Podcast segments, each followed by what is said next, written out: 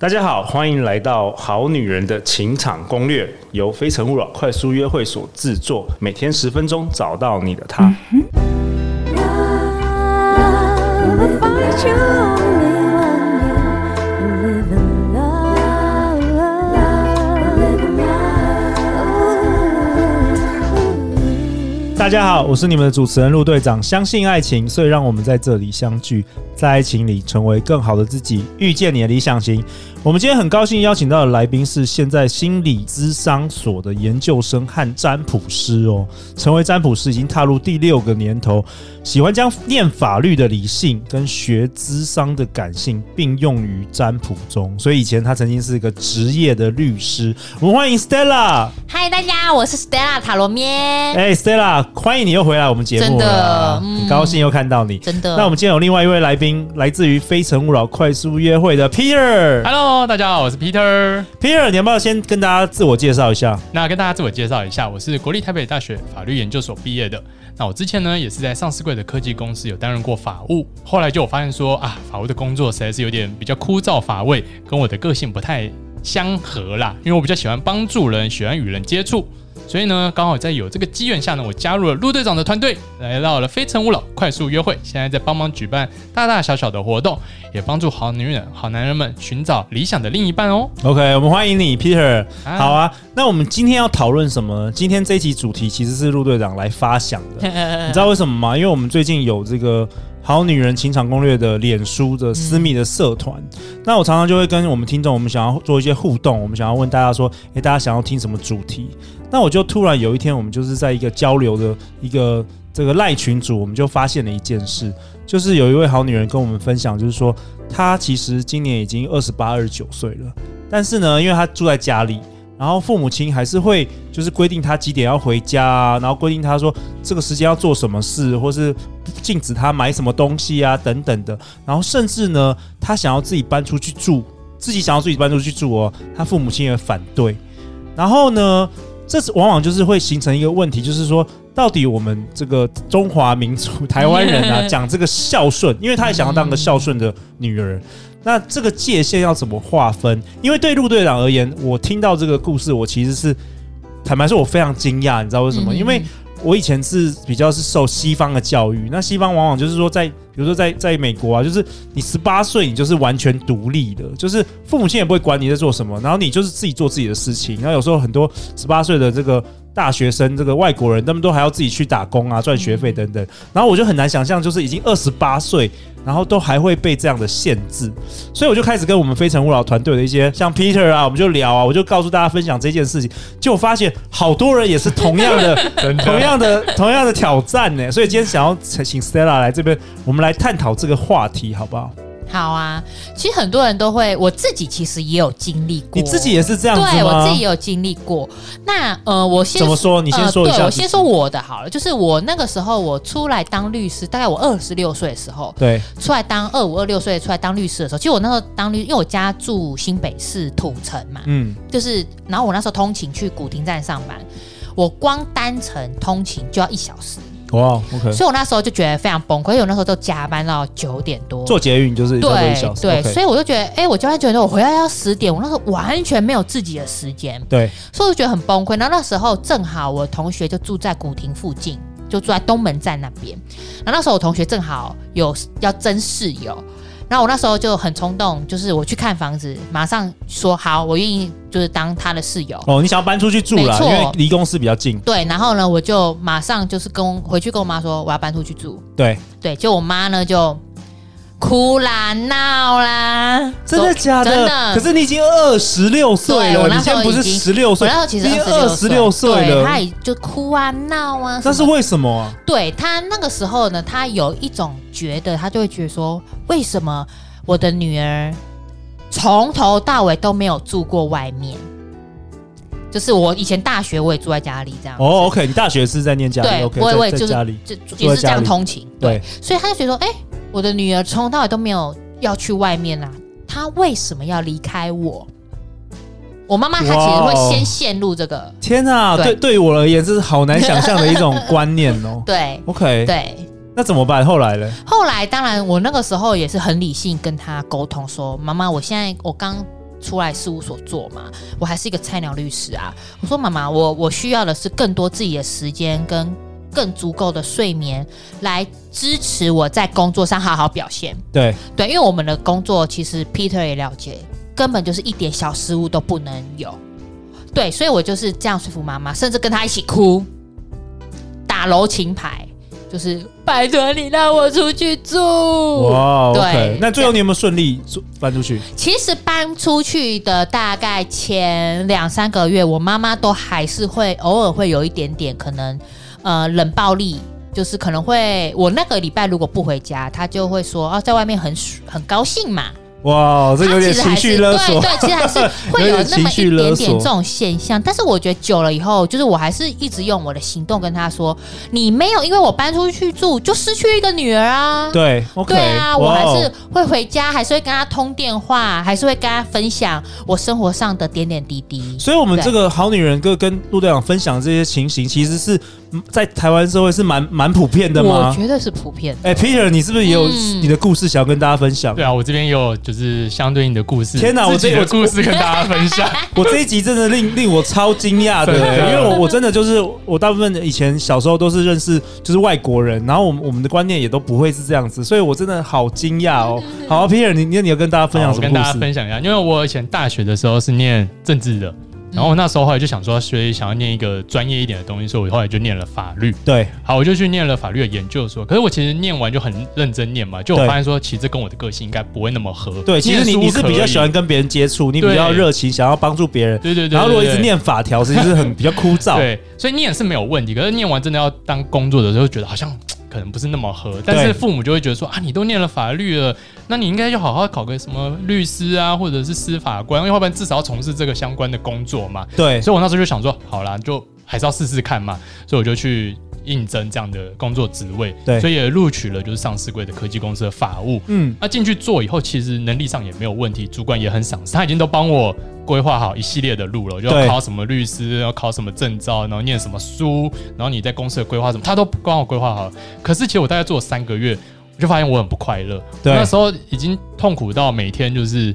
要跪在床上，然后不想去上班。哇就起不来哦 OK，你你是觉得真的是那个内容枯对燥真的，让你觉因为得我每天就是要看人无数生的没有合意义约，然后觉得很没有天哪意义，很很很不喜欢。对那后来呢，我就跟我父母就有开始要沟通这件事情，我爸妈就会觉得很不能理解，他说你身上是一个很棒的工可作，是又等有一下，你前当途当时几岁？哦，我已经二十八了吧？你二十八岁，因为你我其实研究所都你念你完已经了二十八岁， 然后都你当完兵了，然后你做工作，你还要跟父母讨论，天 哪！就我自己的选是没有哇办哦法自己选的、哦。那我那时候就天应该说哪当然可以自己选，但他们会一直给你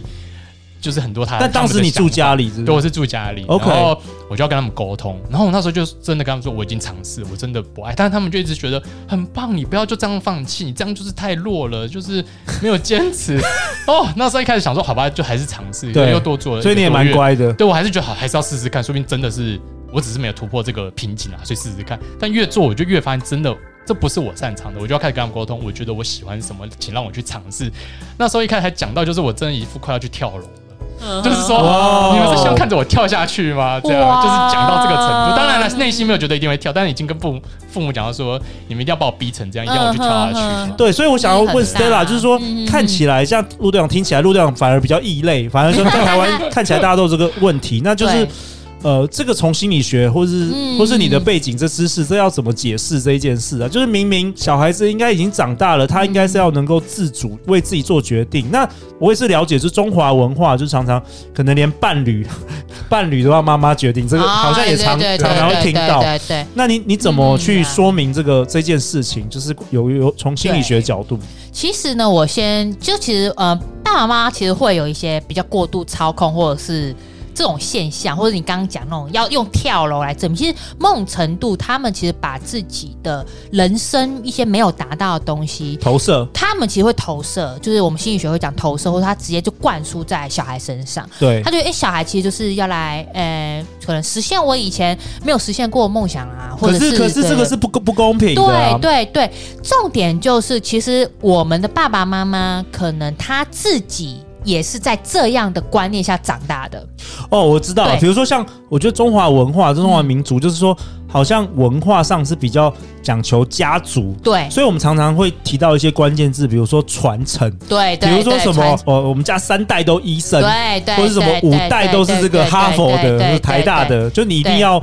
就是你一定要往这条路。对，那国外的话，真的是很是个人主义的，嗯，就是常常就是说，你不管你爸是谁，然后你要做什么，就是很多时候大部分啦，嗯嗯当然也是有一些例外，嗯嗯大部分都是比较就是崇尚这个自由，因为像像外国人他们很讲求，就整个美国，比如说他很很讲求是自由嘛，嗯嗯自由这件事是他们唯一就是最重要的这个价值观，最最重要的嗯嗯嗯嗯，我们的爸爸妈妈他们也是在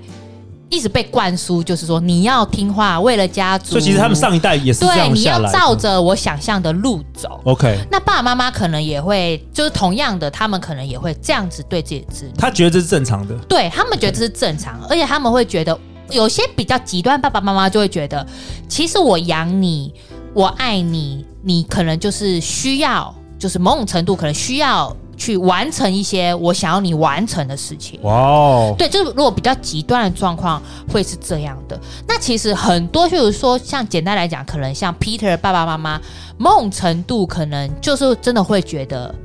法律这个工作就是最好、对，最好、稳最定，棒，对或者是很多。爸妈会要求念医科，某种程度，爸爸妈妈或是很多呃很多人都是被一些社会价值所绑架。他有时候可能不一定是你要实现他的梦想，但是他对对担对心你未来没有饭吃对这样对子对，找不到对对工作，对所以他会想说，就是过去比较传统的一个没错稳定的职业这样子。对啊，我在想，好像是不是有些人会父母好像会把子女当做是他的 有点。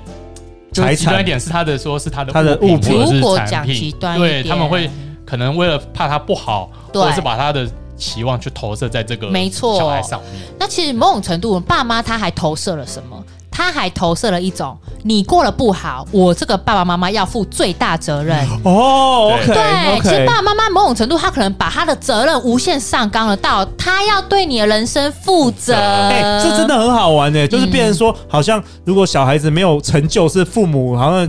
没有对教好，对，甚至有些爸爸妈妈，就像我们讲择偶好了，爸爸妈妈可能就会觉得说，我就是我要为你的择偶，某种程度我也要尽责任。你譬如说，他可能会想象你嫁的不好都是我的错，哇哦，或者说 OK 你你娶一个呃很烂，假设很烂的老婆哦，对都是我的错。 OK 其实爸爸妈妈某种程度，他们已经把自己的一些就是对孩子的责任啊，已经无限上纲到一个完全把孩子的人生当做是自己人生的一部分在过。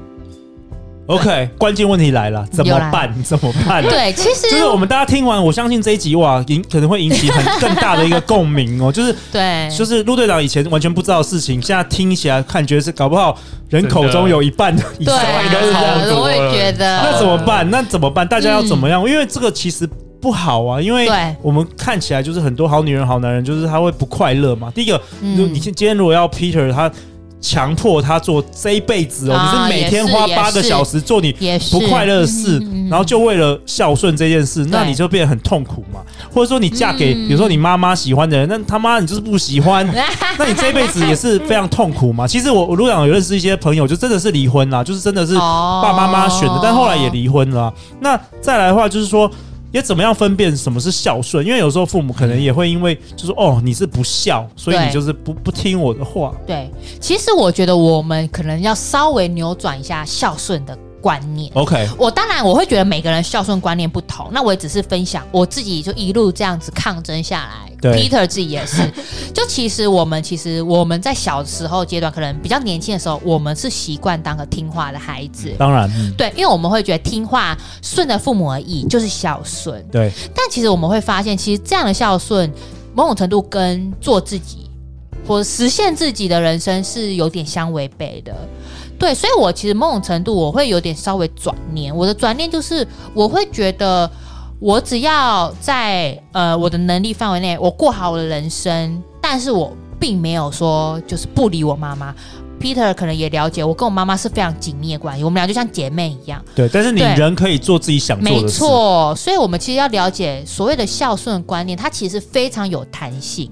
而且它必须要从我们这边出发，来去好好的正视妈妈的需求。比如说，我妈就是她其实是很需要很大量陪伴，所以我那时候我在花莲工作，我其实我两个礼拜都要回去一次。变成说他很需要很大量陪伴。好，我在我能力范围内，我也给他他需要的陪伴。对啊，然后我也分享一下，像我那时候嗯也是后来都会跟他们说，就是如果做我快乐的事情，其实会更好。然后我同时也跟他们说，不管我今天怎么样，这是我的人生。对，那我妈妈就觉得、哦，好，至少就慢慢他们有知道这样观念。就你也要让他们知道，其实你是独立的，就是说对你愿意为你的人生负责。负责因为很很多人是这样，很多人是说，好，我跟我父母抗争，然后我去做了自己的决定，然后最后又自己没办法承担那个后果，哦那我就觉得这对对有对点应。该是这有点像小朋友，就是你必须你长大了，对对你既然选择自己想做的工作，那你活不活得下来，就是你自己要去想办法让他创造的，你不可能又。做不好，然后又回去跟妈妈说，呃，这个月不好意思，那个可不可以帮助我一对下对？对那这样你妈对觉得，对那你你当、对啊当初就应该听我的啊，嗯对不对？而且我也补充一下，就是后来我还有多一个小技巧，不知道通不通，但可以分享给大家。就是像我都会跟他们说，不管怎么样，我都永远是你儿子。嗯我永远都爱你们没错没错哦，所以其实没错又回到这个是原来是爱 缺对乏，对对对对，所以父母也缺乏。对对对 OK，对。然后还有，我会建议大家，如果在任何要抗争的时候，其实我还是建议，因为我听到我那时候，嗯，要抗争的时候，其实有问过很多朋友的意见。那朋友很多，其实很多朋友都会说啊，你就不要理你 爸妈，你就你就怎么离家出走啊乱？讲，这哈是什么样的朋友？对乱对给对，其实建我议，自己会觉得， 乱给建议对的我自己朋觉得友。抗争的时候，我还建议就是好男人、好女人们，就是我们大家保持理性。 OK，对爸妈，如果一直用可能情绪勒索，或者他们已经情绪化到一个极致，我们这个时候还是要比他们理性的去说明我们的需要，而不而不要大家都意气用事。嗯我觉得这样其实是都会对彼此都是会造成伤痕。 OK，对，OK，嗯好啊。那陆队长为本集也下一个结论吗？就是 Stella 跟我们分享要怎么样坚定跟这个父母的距离，新的距离，对你必须要画一条界限嘛。那第一个就是可以，第一个先充分同理爸妈的处境对，然后 Peter 也跟我们分享，就是让他们知道你是爱他们的。对对对，然后第二个就是明白理性表达自己的想法和需求。然后第三个承接这个情绪的碰撞期，这是什么意思？比如没说，错。呃哦，譬如说像我自己的经验啦，Peter 待会也可以分享。我自己的经验是我那时候我妈不就是前三个月我搬出来前三个月，她都会说：“哎呦你不回来。”对，其实那个碰撞期就是双方还在那个情绪张力的时候，比至少我会觉得，身为儿女的我们是必须要先冷静承受的 OK，而不 OK 要跟他骂回去说：“对啦，对对我就是不回家啦。”对对对对，OK 是要成能够度过此段期没间。错，然后第四个就是，如果你成功了，就可以开始享受新距离带来的美好、啊没。错。好啊，那最后最后 Stella，大家要去哪里找到你啊啊，大家可以来我的 Facebook 粉丝专业塔罗咩之动物园。 ？OK，那你也有嗯提供这个一对一的这个占卜吗？嗯，没错，就是可以来我的粉丝专业敲我，然后跟我联系，就可以直接做预约喽。哦，那大嗯大家如果有对跟这个父母这个界限的问 题，是不是也也可以？我不知道是透透过占卜吗，还是怎其么样实跟我你觉得聊可？以透过占卜做更了解，那占卜也可以蛮适合提供你有没有什么更适合的做法。好啊，那再次感谢你今天的来到《好女人情场攻略》，那也感谢 Peter 啊。那我们非诚勿扰快速约会，其实除了我们每个月办活动之外，也有提供很多资源。如果说你想要找到对象的话，你可以填这一集节目下方的表格，那 Peter 会跟你互相交流，分享更多的资源给你，也希望能够帮助到大家。那最后最后再次感谢两位今天的来访。每周一到周五晚上十点，《好女人的情场攻略》准时与大家约会哦。相信爱情，就会遇见爱情。好女人情场攻略，我们明天见，拜拜。拜拜。